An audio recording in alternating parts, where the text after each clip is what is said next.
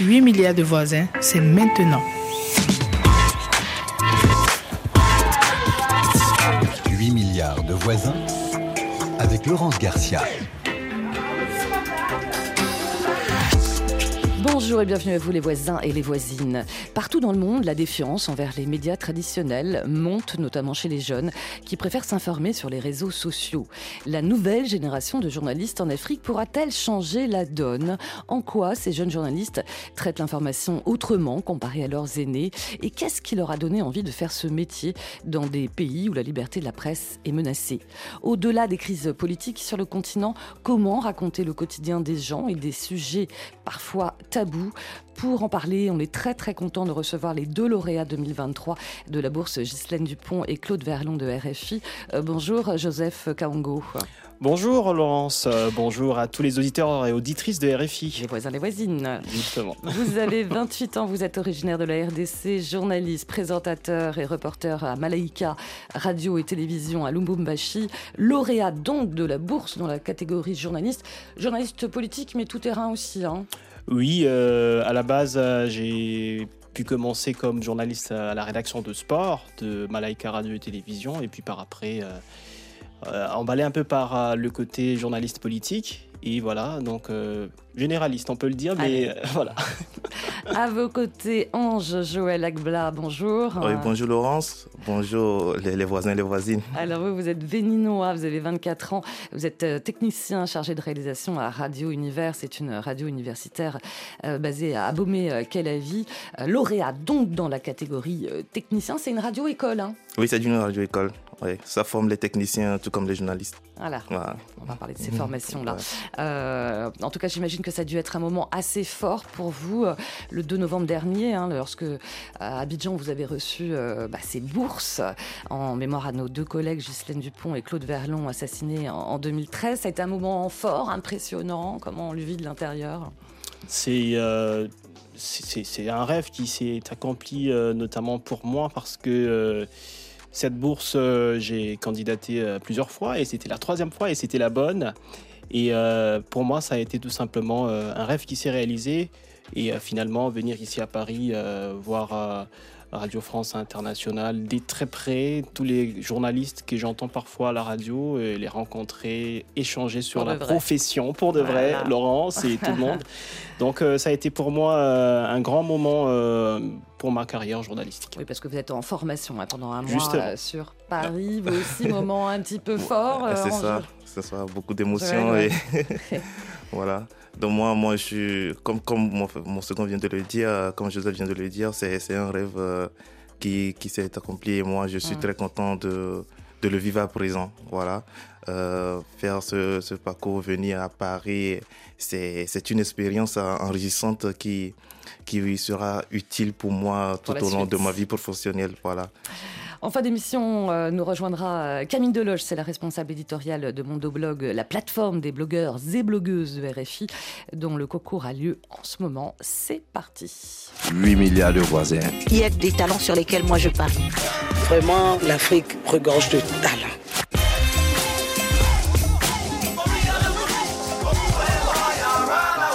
Justement des talents, on en a deux euh, dans cette euh, émission et dans ce studio. Alors je le disais tout à l'heure, le métier de journaliste est souvent décrié un petit peu partout dans le monde. Qu'est-ce qui vous a donné envie, à l'un comme à l'autre, hein, vous êtes jeune, de faire euh, ce métier? Parce que je crois savoir que c'est arrivé la vocation assez tôt, Joseph Kaongo, pour vous.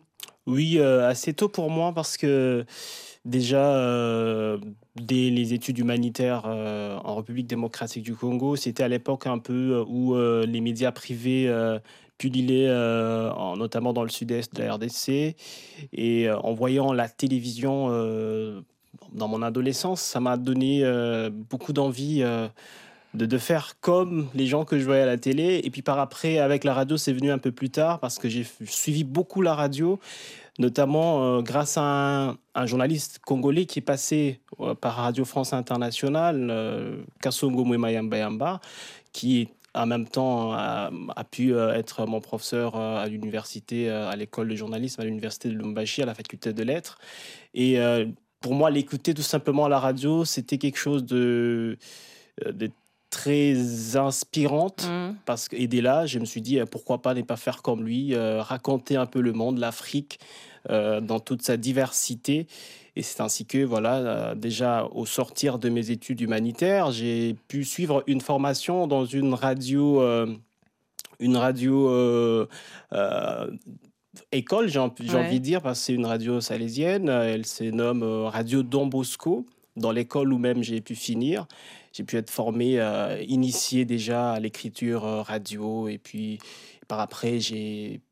Après la radio Don Bosco, je suis allé dans une télévision privée, radio aussi, en même temps télé, euh, Kyondo Radio et télévision. Euh, après Kyondo Radio Télévision, euh, les choses euh, venant par après, j'ai pu faire un stage hum, académique. Cette fois-là, c'était à Malaika Radio et Télévision, à la rédaction de sport. Ouais. Et puis j'ai pu, au bout de ce stage, être retenu en stage euh, professionnel et puis engagé par après dans, dans cette euh, radio et, télévision suite, euh, depuis, je pense, euh, 2017 et je suis là. Mm. Donc, euh, un rêve, euh, pas, pas un rêve, mais c'était le départ justement de, de, de- de mon parcours professionnel en tant que journaliste. Technicien, réalisateur de son, hein, Joël Agbla, c'est pas forcément un métier très très connu, euh, notamment au Bénin, mais même ici, hein, je peux vous dire. Euh, vous, euh, l'appétence pour le son, c'est venu très très tôt, gamin aussi, je crois savoir. Ah ouais, bien sûr. Moi, c'est tout est parti de l'amour pour le métier de son. Euh, je me rappelle quand j'étais tout petit, j'avais 7 ans, 8 ans à l'époque, quand maman nous a- m'amenait à, à, à- à l'église. euh, Moi, je ne restais pas dans la foule, je, je partais rester à côté du technicien de son. Sa façon, sa façon de, bon, de toucher les faders, les pistes de la table de mixage, tout ça, c'est quelque chose que j'aimais faire. Donc, euh, tout juste après ça, euh, je continue dans le son, mais dans la musique, j'ai fait un groupe de musique. Ah euh, voilà. Donc, une fois sur, à, à l'université, tout juste après le baccalauréat, euh, j'ai commencé d'abord avec les mathématiques. Euh, mais je me dis, non, mais pourquoi? Je peux pas laisser le son comme ça. Donc, euh, pourquoi ne pas essayer de faire en même temps aussi le son? C'est comme ça que je me suis inscrit à, euh, à Radio Univers, qui est une radio-école euh, à l'université d'Abomey-Calavi. Ouais. Donc, euh, mais à un moment donné, il, a fallu que je, je fasse un choix. J'ai j'ai pas le choix, donc j'ai choisi euh, la technique radio. Le Voilà. son ou les maths, en même temps ça sert. hein. Les, deux, les deux se servent. ouais, ouais, ça- On écoutera de toute façon tout à l'heure euh, un extrait de vos reportages respectifs. Je le disais, il y a une vraie défiance envers les médias traditionnels un peu partout dans le monde. C'est le cas aussi dans, dans, dans, dans vos pays, en RDC aussi. Est-ce que les gens se méfient des médias, certains médias traditionnels, publics ou pas, euh, Joseph? Oui, avec euh, l'effet euh, Internet, c'est ça, ça devient un peu plus... euh, Les fake news aussi sur Ouais, les Internet fake news, ça devient, ça devient un peu plus dur pour un média traditionnel de, de, se, de, de se mettre en informateur unique, en source unique d'information en, en République démocratique du Congo.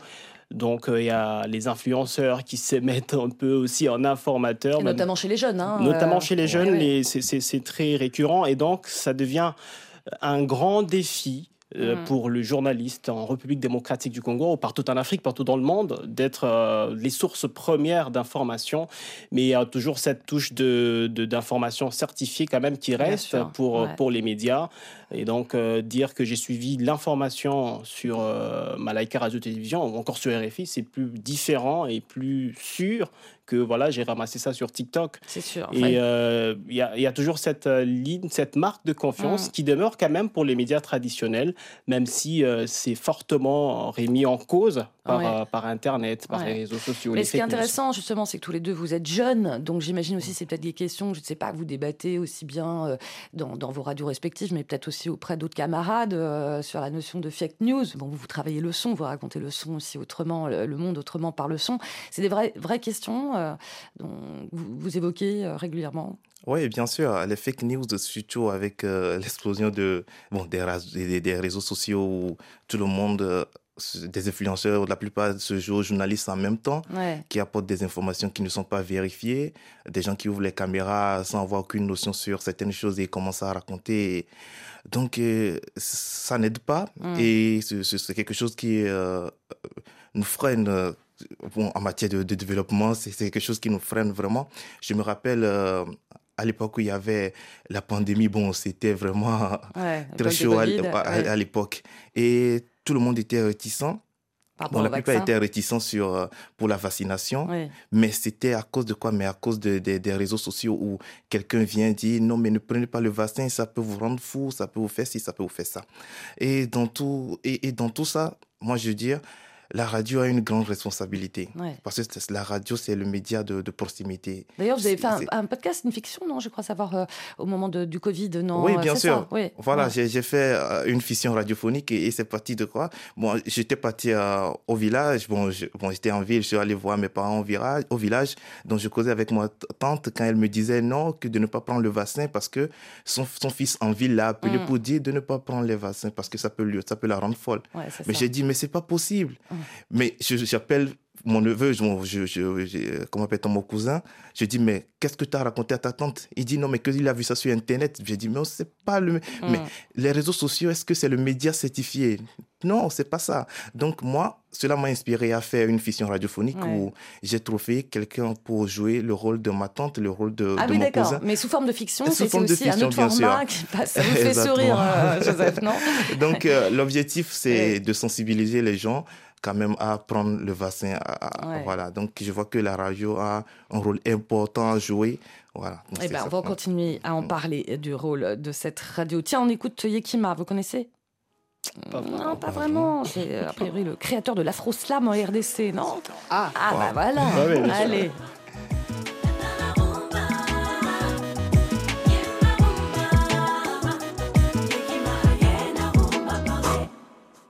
La rumba partie du royaume Congo-Cuba, de la danse du nombril en Congo appelé Nkumba. Nkumba devenu rumba Montazas, puis revenu au Do Congo déclenchant une montée des as. De 1900 à Bawendo à 2020 Kilelo, magnifique voyage dans le temps de Marie-Loïsa Chacho. Des années Polo Kamba aux années de Nouveau King, passant entre vinyle, cassette, CD, streaming. Devient vite la bande son du continent noir et règne. Indépendant Cha-Cha, hymne des indépendances africaines. Le retour au lieu de tout est parti. Et c'est parti l'odyssée de plus belle mélodie.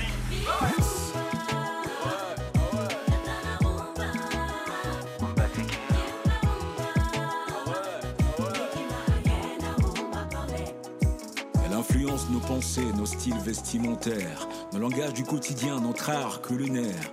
Notre conception de l'amour et nos croyances peut nous faire aduler une personne quand elle la met en évidence.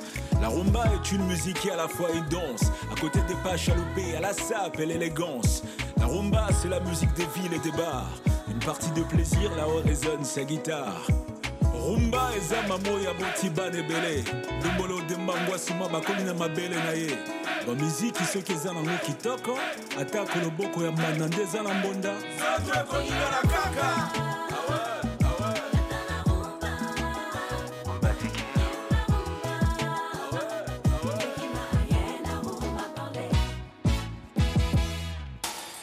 rumba se transcende et se renouvelle. Chacun y apporte sa touche qui la rend plus belle. Ainsi, elle fait peau neuve et ne prend aucune ride. La rumba n'est pas révolue, elle est évolutive.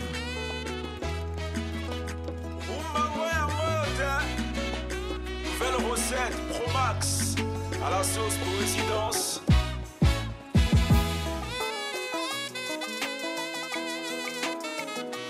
La rumba est presque toujours une histoire d'amour intense entre deux nombrils qui se frottent sur la piste de danse. Eh, sur la piste de danse. Ouais, sur la piste de danse.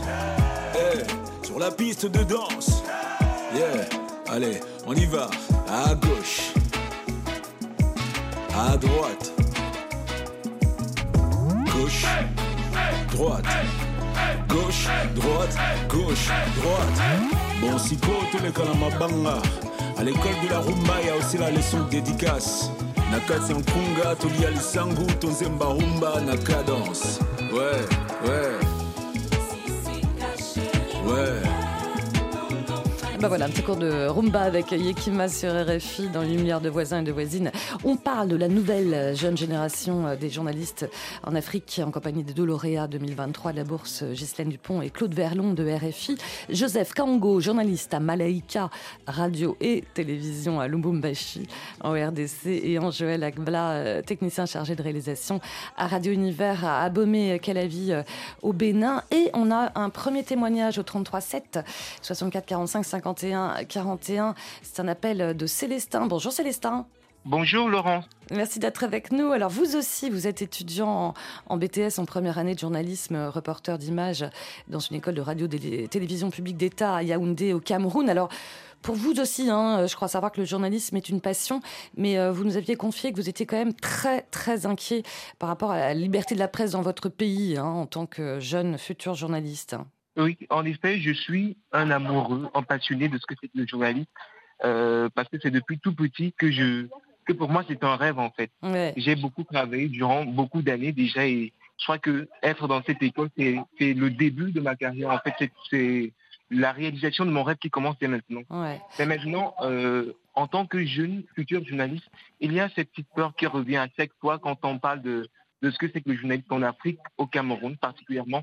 Je repense tout récemment avec le dernier assassinat de celui de Martinez Zogo, hmm. qui n'a toujours pas été euh, jugé jusqu'à présent. Trois juste instructions, je crois bien, mais toujours aucun jugement. Et donc voilà un exemple parmi euh, tant d'autres qui font en sorte que le métier de journaliste aujourd'hui, il, il fait un tout petit peu peur. Et du coup, euh, dans votre école, est-ce que vous avez l'impression dans vos formations, bah voilà, on, vous dit faites attention, vous, euh, euh, futur jeune journaliste, à traiter tel sujet ou pas traiter tel sujet? Est-ce que vous ressentez de la pression dans votre formation?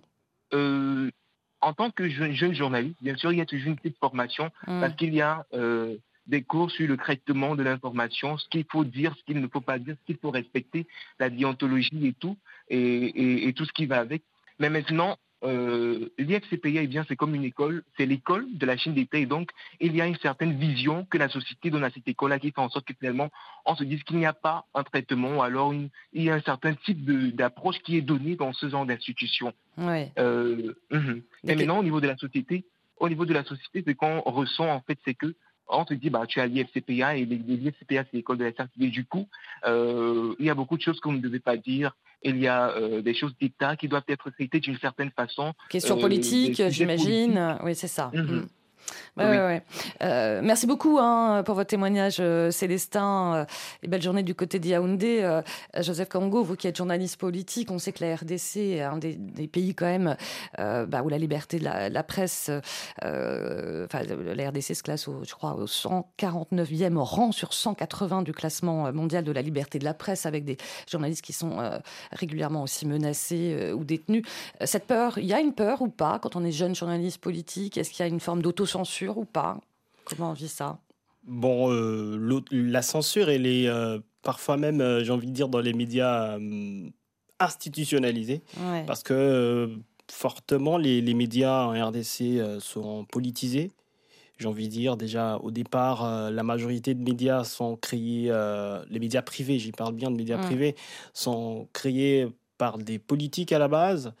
Et euh, du coup, euh, ça impacte sur le traitement euh, de, de, la rédaction, malheureusement, dans, dans, dans, enfin, dans plusieurs rédactions. On a les témoignages de plusieurs journalistes, c'est que il y a tel sujet, si ça nuit voilà, à l'initiateur, c'est difficile de, le de, le traiter en toute liberté, en tout, tout, état de cause. Ça fait qu'il il y a des sujets où certains journalistes ont des limites et que voilà, la liberté de la presse actuellement en Afrique, c'est très important que les médias puissent, puissent le mm. réclamer toujours et encore.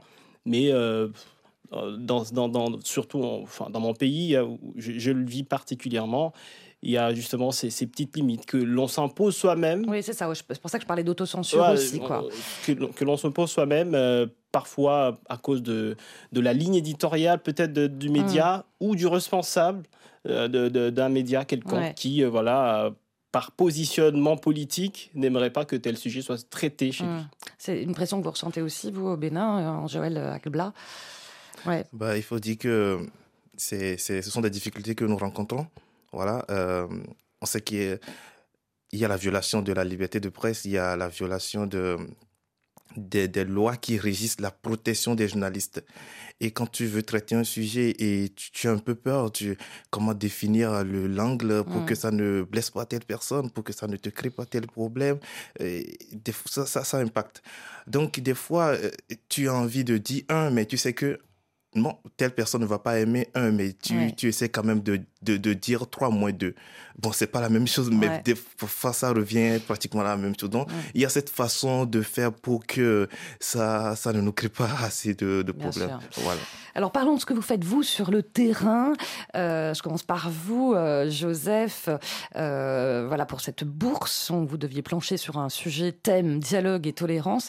Vous avez choisi un, un sujet sur la consommation de drogue chez les plus jeunes et notamment ce qu'on appelle le cocktail Kadhafi. Qu'est-ce qui Qu'est-ce qu'il y a dans ce cocktail mortel euh, Oui, ça, ça, a été un, sujet euh, très particulier.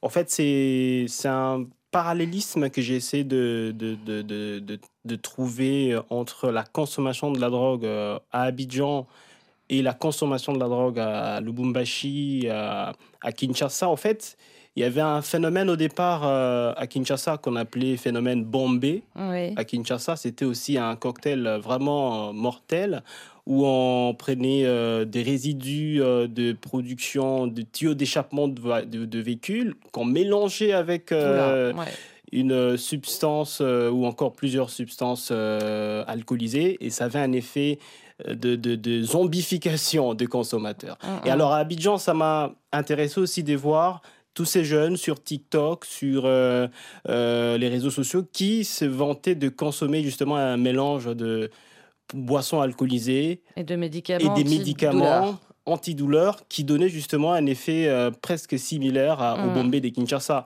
Alors je voulais un peu me renseigner sur comment ces jeunes sont pris en charge par les organisations et par les ONG. Par les eh ben, ONG justement. On va écouter mm. justement un extrait de votre reportage. À Djamé-Williamsville, quartier populaire d'Abidjan, dans la cour du centre d'accueil de la Croix-Bleue, il est 12 heures. Le soleil est brûlant, assis sur des chaises en plastique, une dizaine de jeunes addicts en rendez-vous avec le psychologue Jean-Sébastien Quadio. Les gars, ça va?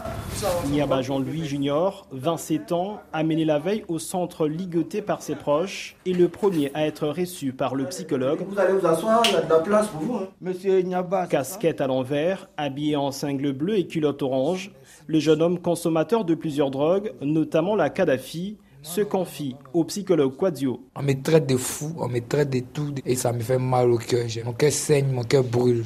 Mon père est fâché contre moi, ma mère est fâchée contre moi. Et pendant le Kadhafi, je ne mange pas, je fume moi. C'est ça qui m'a fait maigrir. Le Kadhafi suce sur sang.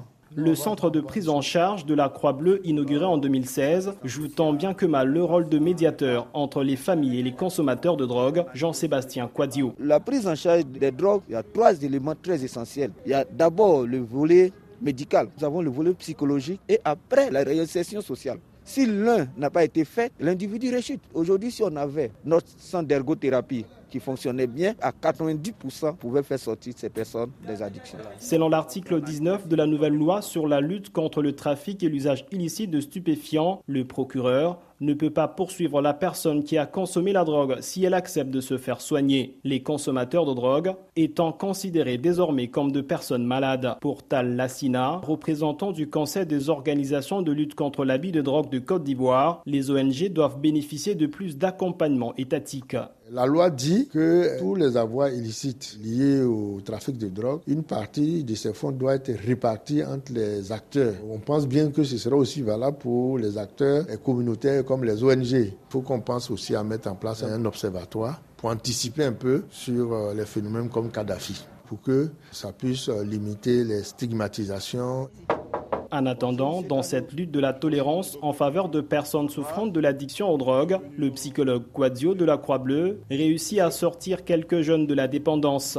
Il retrouve, lors d'un rendez-vous de suivi de deux de ses patients, d'abord Emmanuel, ancien consommateur de drogue, qui travaille désormais dans l'immobilier à Abidjan. Il y a beaucoup qui ne croient pas à mon changement. Une fois que je connais la drogue, le combat c'est la vie. Parce que du jour au lendemain, à cause d'une simple situation, une déception, ah, je peux basculer. Cédric, lui aussi ex-consommateur, renoue petit à petit avec une vie sociale normale après plusieurs années sombres dans la drogue. Si les stimulants comme les Kadhafi, ça a gâté mes relations avec le social, la famille, tout ça, avec même ma copine. Personnellement, je me sens mieux. J'arrive à me réinsérer dans la vie active. Avez-vous renoué avec votre copine? Non, j'ai pas encore, mais je pense l'écrire dans ces temps-ci. Des paroles pleines d'espoir Preuve que la voie du dialogue et de la tolérance peut vaincre l'addiction aux drogues. Joli message d'espoir signé Joseph Kaongo. Puis quelque part, c'est aussi euh, quoi l'envie de saluer le travail, quand même, le travail des ONG sur le terrain qui accompagnent ces jeunes toxicomanes qui sont quand même euh, discriminés, hein, on peut le dire. Oui, c'est un travail exceptionnel que ces psychologues et euh, ces médecins essaient de, faire, de, sortir un peu de, l'addiction, tous ces jeunes qui euh, gaspillent ou encore euh, mettent en péril leur avenir à cause juste d'une dépendance qui, voilà. Mais comment on peut expliquer la consommation de drogue chez les plus jeunes Bon, c'est la recherche des sensations, c'est la ah. recherche de d'un pré. Enfin, dans le cas du, du Kadhafi, ça a été un mélange de viralité sur Internet et de d'effets euh, secondaires de, de, de, de, cette consommation. Donc, on cherche à impressionner, on cherche à avoir plus de vues sur Internet. C'est lui qui a plus d'effets euh, hmm. sur les autres. Euh, donc, c'est triste de, vouloir euh, impressionné aux dépens de, sa santé. Et heureusement qu'il y a des ONG qui euh, peuvent justement aider tous ces jeunes à essayer de retrouver une vie assez normale. Hmm. C'est un phénomène qui existe aussi euh, en Joël Agbla au, Bénin ou pas Avec la concurrence en plus, l'influence des, réseaux sociaux Bon, moi, je ne vais pas dire que ça n'existe pas complètement, mais bon, c'est pas criard que ça. Mais les gens, moi, je, moi, je crois que la plupart consomment les drogues parce que ils, ont des soucis, ils savent pas comment comment comment le gérer. donc ils sont obligés de de consommer la drogue pour euh, que ça s'apaise, voilà. Mm. C'est ce que je pense, mais c'est pas la meilleure solution, voilà. Ouais, bah ça c'est ouais. moins qu'on puisse dire. Bah, passons à vous, tiens, Joël Aglaba. Alors vous pourrez être sélectionné à cette bourse. Hein. Les candidats euh, techniciens réalisateurs devaient réaliser un portage autour des activités économiques en Côte d'Ivoire. Et vous, vous avez choisi de poser vos micros dans une ferme de production de poulets. Ah ouais. On écoute un extrait. Allez il faut passer par un désinfectant pour pouvoir rentrer dans la ferme. Je suis M. Cinéméo Bertin, euh, je suis fermier euh, depuis 10 ans. Pour la ferme, c'est toujours la même routine. Hein. Euh, chaque matin, on se réveille très tôt. La première des choses à voir, c'est de voir si les poulets vont bien. Celui-là, il va bien, il n'y a pas de souci, il se comporte bien, ça va. Martin. Oui. Voilà, il faut voir l'aliment là. Tu dois compléter un peu. Ok, patron. Je m'appelle Martin et ça fait 5 ans que je travaille à mon patron. Donc chaque matin, quand j'arrive, je vérifie d'abord si les poulets vont bien. Et après, je, vide les abreuvoirs. Je change l'eau, voilà. Et après, pour la nourriture, ça dépend du nombre de poulets. Les gens préfèrent prendre nos poulets parce que non seulement c'est propre, il y a du goût, et c'est bien fait. Martin Oui Et comment de Madame Simbo ah, C'est prêt, c'est prêt. Suis, suis, chap, chap. Ok, madame, oui. venez voir. D'accord. Ça va Je suis très très satisfaite par rapport à la commande. Je viens, je prends mon poulet, c'est propre. On peut vous aider. Matin, vous l'aider à partir. Ok.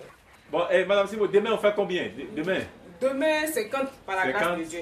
Ok, donc à demain alors. Ok, merci. 8 milliards de voisins, parce que nous sommes tous des voisins. Ah en tout cas, grâce au son d'ambiance, on y est vraiment. Hein, euh, en Joël, vous nous plongez vraiment l'auditeur au cœur d'un élevage. On était où d'ailleurs? Et c'est bien ça, euh, c'était à Port-Boué. Côte d'Ivoire. D'accord. Voilà, donc euh, l'objectif d'un tout sonore, c'est d'amener quand même l'auditeur au, cœur du sujet qu'on est, en train de traiter. Voilà, donc c'est le son qui parle. C'est le son qui parle, Les exactement. images sonores. Exactement. Et pourquoi vous avez choisi ce sujet-là, vous d'ailleurs Bon, voilà, quand j'étais en Côte d'Ivoire, bon, quand on allait au restaurant, tout ça, moi j'ai remarqué que la viande qui est la plus consommée, c'est le poulet. Donc je me suis dit, mais pourquoi ne pas mettre la lumière sur ce sous-secteur, sous-secteur avicole, l'élevage de poulet?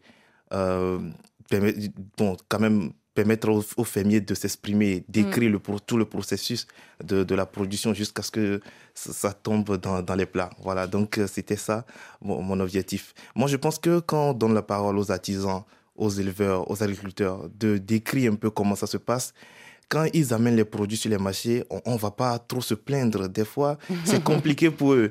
Mais pour vendre, Des règles nous aussi. exactement. Nous on discute beaucoup, on dit le prix c'est trop, c'est ça. Mais quand ils nous décrivent, bon, des fois on les comprend, on dit ouais, voilà, on peut prendre ça à se plier, il n'y a pas de souci. C'est une façon de les encourager. C'est bien. Mais chacun, hein, l'un euh, salue les ONG par rapport aux toxicomanes, l'autre dire tiens, on va rendre hommage aussi et euh, voilà et mettre la lumière sur nos artisans. Euh, est-ce que vous avez l'impression, l'un comme l'autre, comparé à vos aînés, est-ce que vous avez l'impression de traiter l'information différemment du fait que vous êtes plus jeune ou pas? Joseph Kango. Bien sûr, parce que les contextes euh, où, on a appris les journalismes est tout à fait différent. Nous sommes dans. Je pense qu'évoquer tous ces sujets de société, c'est. C'est plutôt, c'est revenir au rôle fondamental de, du journalisme. Oui, mais vous, vous êtes plus jeune. Est-ce que, par exemple, vous allez vous intéresser à des sujets, là, euh, c'était ça, ça, concernait les, jeunes toxicomanes, que peut-être euh, bah, des, des, plus anciens n'évoqueraient pas, ne traiteraient pas, par exemple hein? Je ne pense pas. C'est vrai, certes, c'est lié euh, aux générations, c'est lié euh, à la sensibilité personnelle de tout un chacun, mais euh, de choix sur de, sujets qui touchent de près la jeunesse, qui touchent de près justement ma génération, c'est très important. Parce que là, on, est parti sur quoi? Sur un phénomène TikTok où les jeunes voulaient voilà, impressionner les uns les autres. Ça, ça touche un peu à, à notre génération et certainement, à coup sûr, j'ai traité des sujets qui touchent à ma, génération mieux que ou plus que euh, quelqu'un de 1970 ou euh, je sais pas 70 ou je sais pas. Oula, alors nous on va pas donner nos âges. Hein. Ah, ok. là, vous alors. Je, suis d'accord avec Joseph. bon, en fait, euh, c'est pas les mêmes, c'est pas les mêmes générations, donc il faut dire c'est pas forcément la même façon de, de, voir les choses. Bon, nous les jeunes, on est tout le temps sur les TikTok, on est tout le temps sur les réseaux sociaux. On voit comment ça se passe.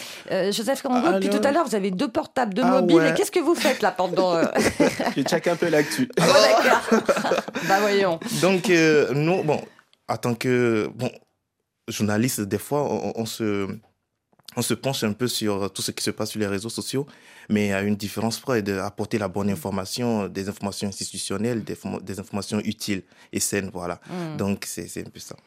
Allez, ben on va recevoir une jeune journaliste. Vous connaissez le Mondoblog de RFI, messieurs? Bien sûr. Oui, bien sûr. On en parle. 8 milliards de voisins et de voisines. Et aujourd'hui, on dit quoi? Bah, aujourd'hui, on dit bonjour Camille Deloche.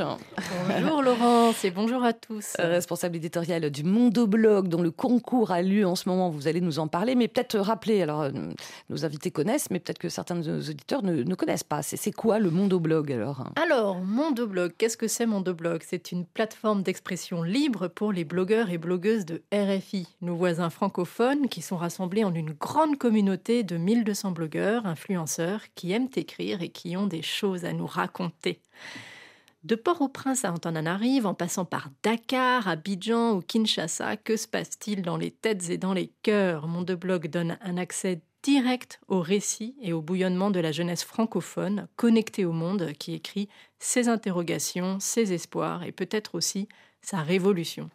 Mon blog, c'est donc une grande vitrine des bouleversements qui sont en cours, qui s'énoncent sur les claviers de chacun, qui se lisent à travers les frontières et qui racontent déjà le monde à la fois intime et interconnecté de demain. Intime et interconnecté. Alors du coup, on parle, on parle de quoi, euh, euh bah, Laurence, on parle de tout sur mon blog. Tout, pas de sujet tabou.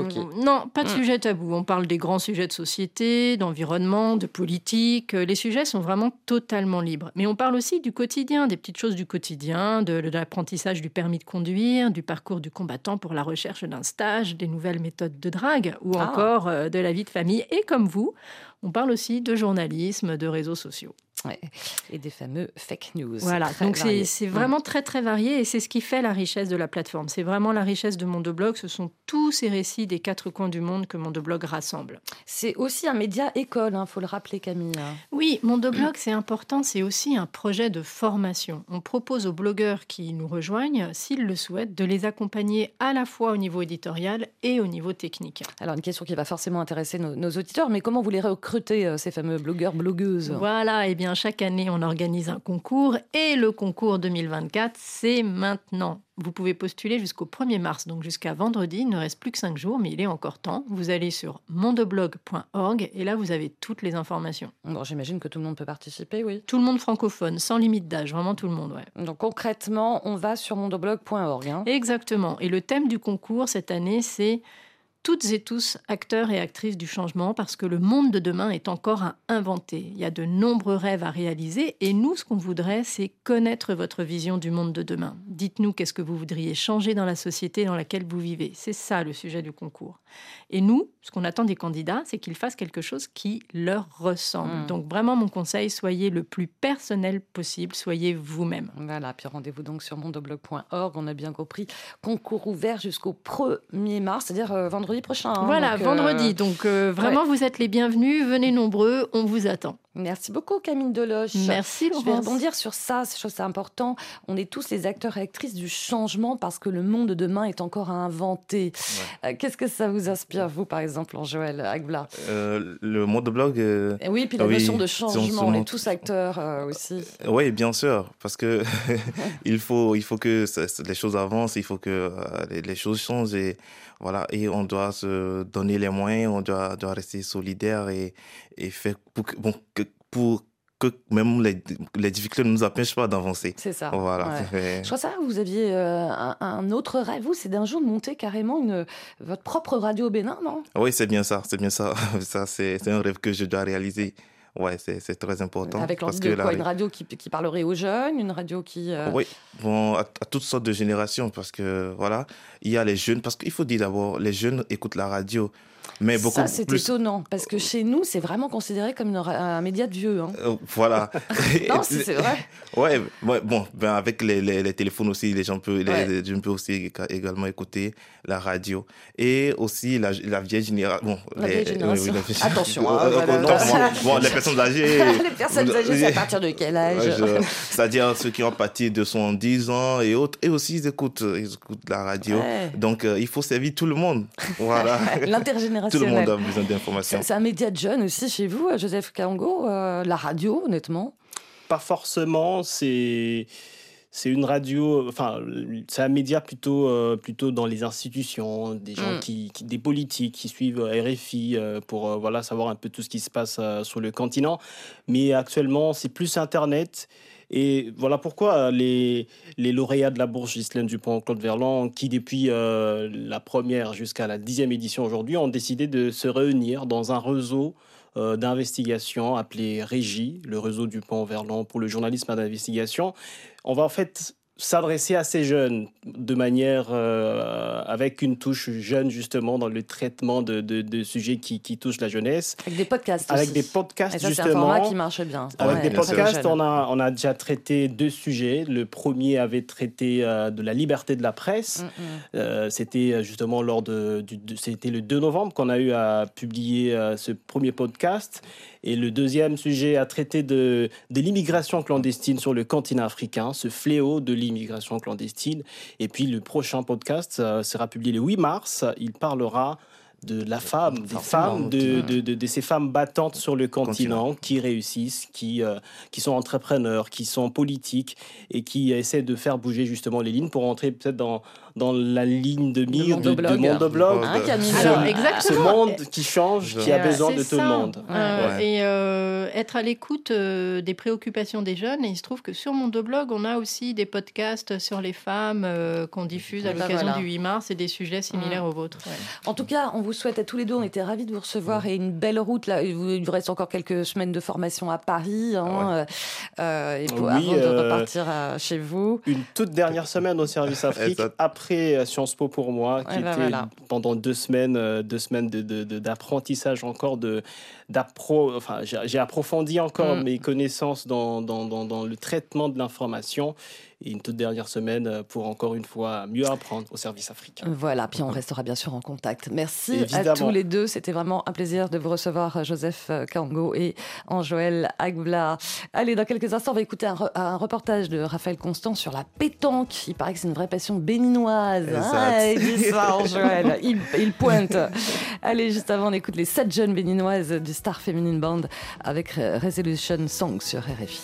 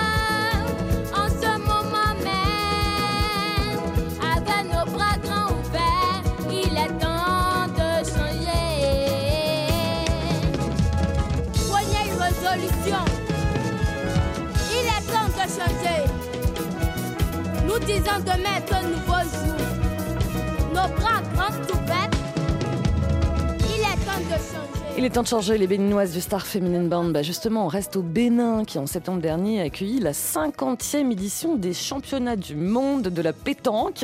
Je vois que Henri-Ange Agbla suit bien parce que vous êtes un fanat de pétanque, vous, hein, depuis que vous êtes gamin. Moi, quand j'étais petit, moi, je jouais déjà au billes. Voilà, après, c'est passé aussi à la pétanque. Il faut dire la pétanque, c'est un des sports les plus populaires eh ben au Bénin. Voilà. Eh ben justement, notre reporter Raphaël Constant a rencontré des passionnés lors d'un entraînement. On écoute. Alignez-vous juste en face de nous. On va sélectionner les équipes. Steve face à Abdul sur le terrain 3, en tête à tête, en doublette. Momo Pastor, vous jouez contre Hassan et Magashi. Et rencontre en triplette, contre Marcel Firmin joue contre Abraham Pandras Ayman. Ils sont combien de joueurs aujourd'hui là à l'entraînement sur le boulodrome Nous avons à peu près 18 joueurs. Et vous Guy, qu'est-ce que vous aimez dans ce rôle d'entraîneur?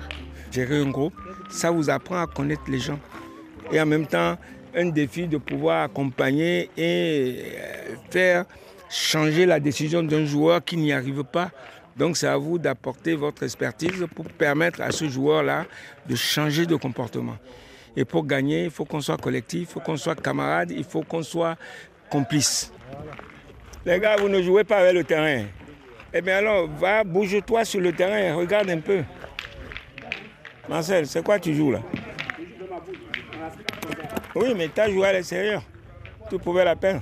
Applique-toi tant qu'à faire. Moi, je m'appelle Bétablé Marcel, joueur de pétanque natif de Boycon. J'en fais partie de l'équipe nationale.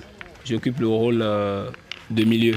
Je fais à la fois le tir et le point. Je suis cette année champion du monde en doublette mixte. Ça fait vraiment plaisir parce que moi j'ai commencé la pétanque en 2015. La pétanque se jouait dans mon quartier. On jouait des mises de 100 francs CFA entre nous j'ai vu que la pétanque aussi comporte tout sur le plan mental, sur le plan physique. Il faut être vraiment endurant, audacieux, courageux pour jouer à la pétanque. Et comment ça s'est passé à la maison? C'était pas du tout facile. Parce que ma maman voyait la pétanque comme un jeu de la délinquance. Parce que ça se joue dans la rue. Mais finalement, au fil du temps, j'essaie de la convaincre.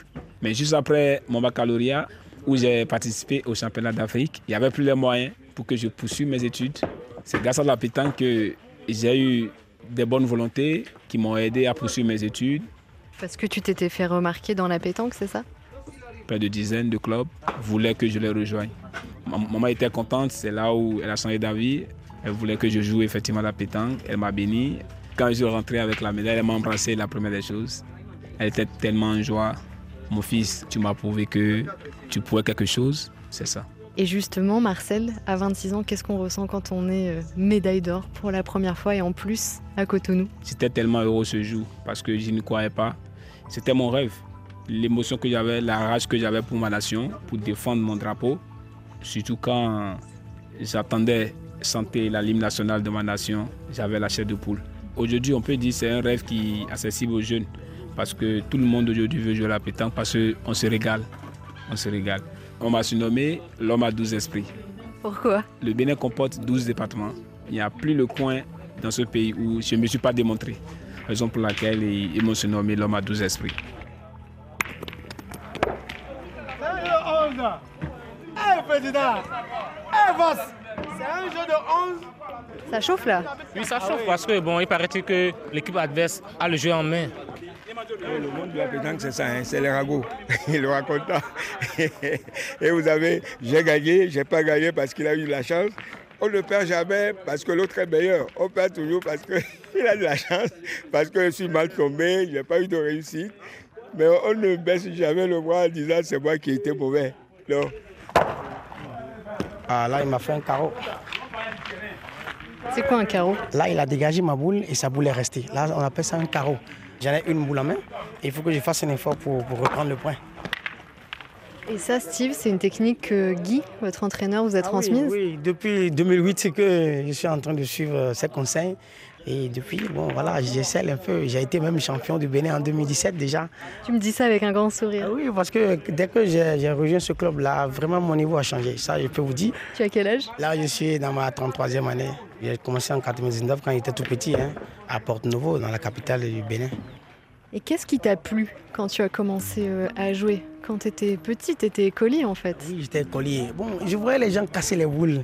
Il faut être très adroit pour tirer parce que les distances sont de 6 mètres à 10 mètres. Donc du coup, quand je les voyais tirer, j'ai dit, mais c'est pas possible. Comment ils font?